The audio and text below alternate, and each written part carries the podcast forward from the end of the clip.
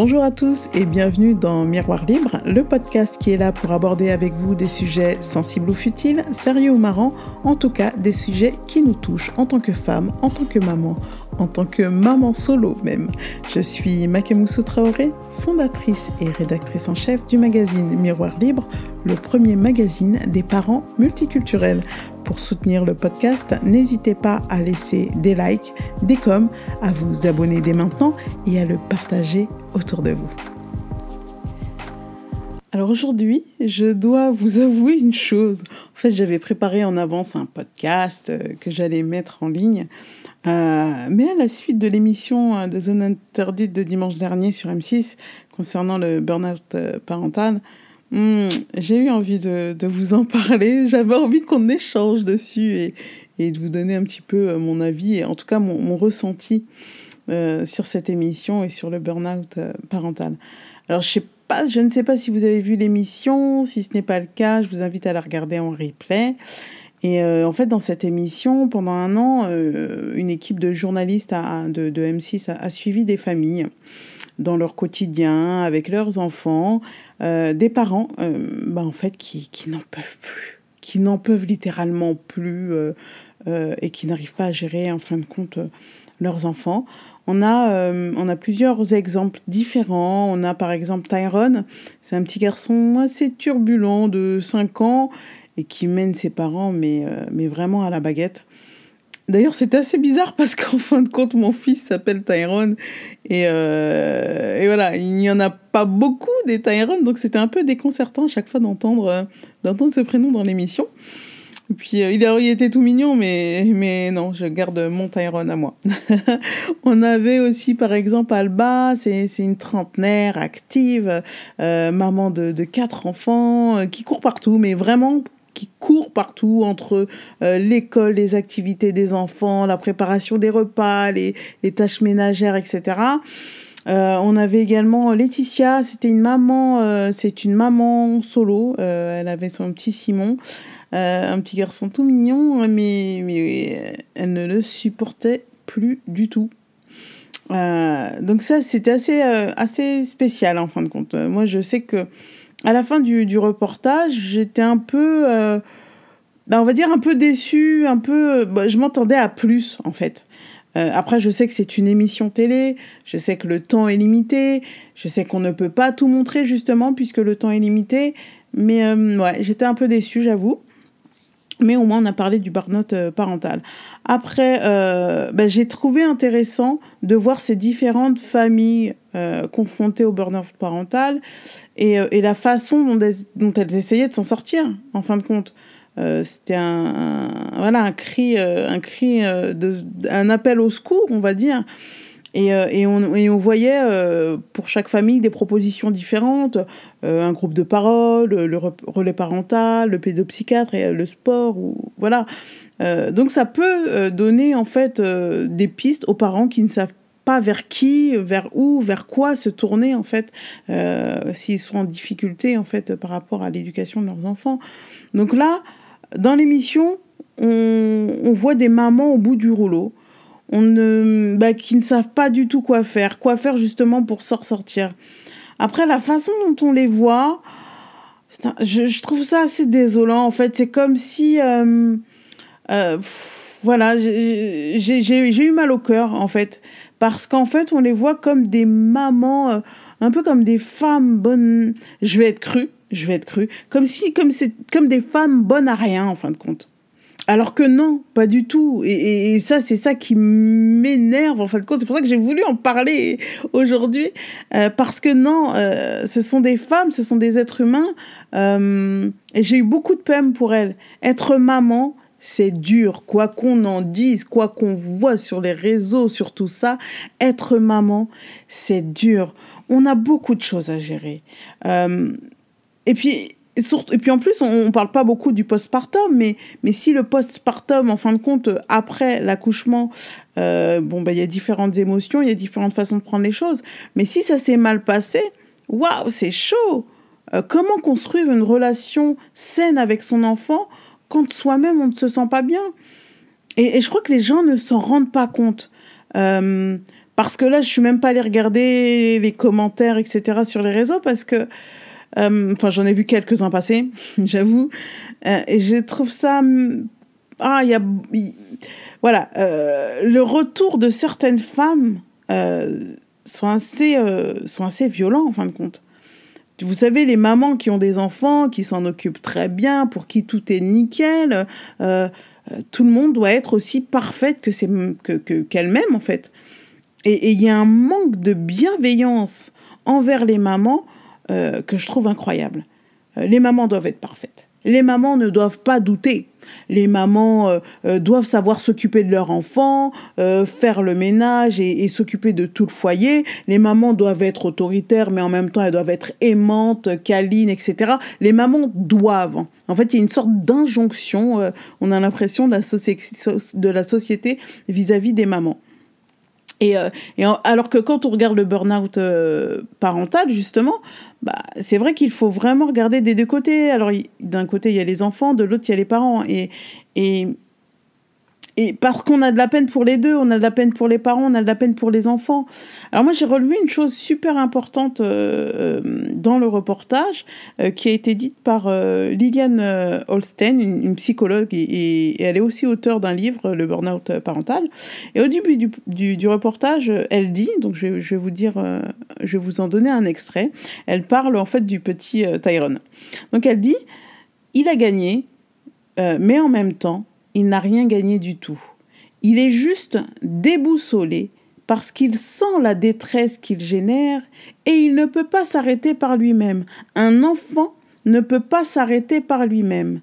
C'est un enfant tyran, mais avant tout, il est tyrannisé par ses propres pulsions qui ne sont pas contenues. Elle dit aussi il n'existe pas un enfant qui vient sur Terre avec pour objectif principal de casser les pieds à ses parents et de leur saboter leur existence, de les empêcher de vivre. Alors j'ai trouvé euh, ce qu'elle a dit vraiment très très important et euh, très important en fait à rappeler. On entend des fois des parents dire ouais mais les enfants font exprès, ouais mais si, eh ben, vous pensez vraiment que les enfants font exprès en fait de faire pleurer leurs parents? Bon moi je suis pas psychologue mais, mais, mais je pense que non. Et certains, ouais, certains enfants sont totalement déboussolés, alors pour diverses raisons. Euh, peut-être que, oui, les limites euh, n'ont pas été posées. Peut-être qu'il s'est passé des choses dans la famille qui les a traumatisés. Euh, et puis il y a aussi les, les enfants atteints de troubles. et là, bon courage, bon courage. Donc on a les enfants d'un côté, puis de l'autre côté, on a des mamans qui ne savent pas trop quoi faire, qui sont dépassées. Ce sont des, des, des, des mamans, ce sont des êtres humains avec un passé. Ce sont des personnes avec des émotions euh, qu'elles doivent gérer. Certains diront oui, mais elles ont décidé de devenir maman, donc elles doivent savoir gérer, elles doivent assumer, patati patata. Mais comment vous expliquer Quand bébé arrive, on a envie de tout lui donner et on espère être top, on souhaite euh, tout lui apprendre, euh, on souhaite qu'il soit en bonne santé, avoir une superbe relation avec lui, euh, euh, mais des fois ça ne se passe pas comme on l'a rêvé justement. Et si on n'a pas la force, si on n'a pas le courage, si on n'a pas l'entourage également qui compte pour surmonter les obstacles, bah on peut être très très vite dépassé. Puis en plus, je pense que vous l'avez remarqué, je parle des mamans et non des papas.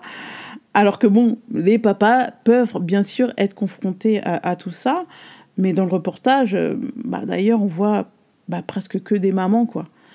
Euh, donc le rôle des papas, il, est, il, a, il a pas du tout été mis en avant, à part euh, les parents de Tyrone, où là le papa est présent.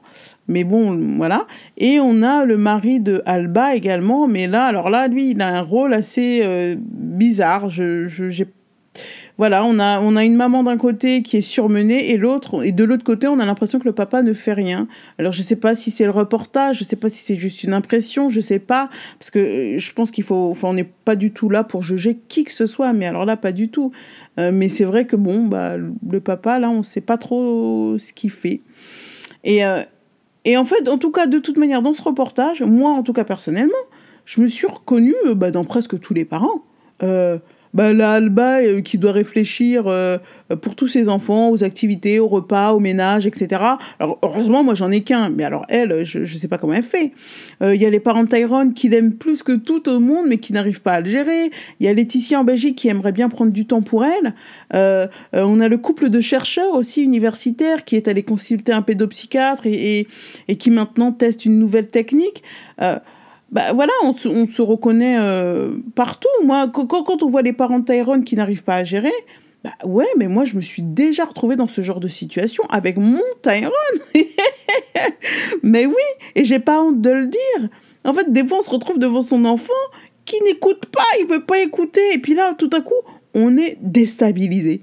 Et surtout, euh, je veux dire, moi je suis dans une position de maman solo, donc euh, qu'est-ce que je fais?